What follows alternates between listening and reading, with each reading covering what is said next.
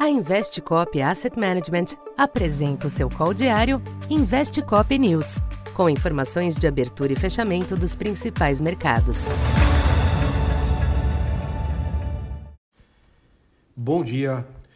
Eu sou Silvio Campos Neto, economista da Tendências Consultoria, empresa parceira da Investcop.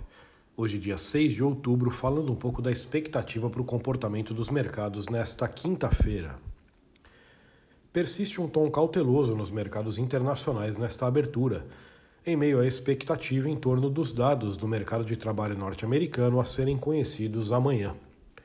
A possibilidade de números ainda fortes causa apreensão, ao passo que forneceriam combustível para apostas mais agressivas sobre a condução da política monetária pelo Fed. Nesse sentido, os mercados hoje monitoram a divulgação dos pedidos semanais de auxílio-desemprego, que tem recuado nas últimas semanas, além do pronunciamento de diversos dirigentes do Fed.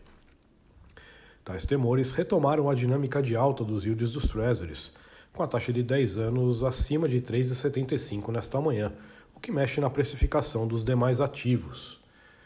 Nas bolsas, os índices na Europa e os futuros em Wall Street exibem tendência de baixa moderada. No mercado cambial, o dólar segue em recuperação após um período de queda. De todo modo, os movimentos desta abertura são comedidos.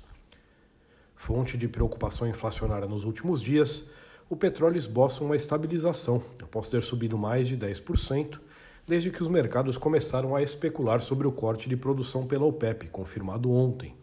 Nesta manhã, o barril Brent opera na faixa dos 93 dólares.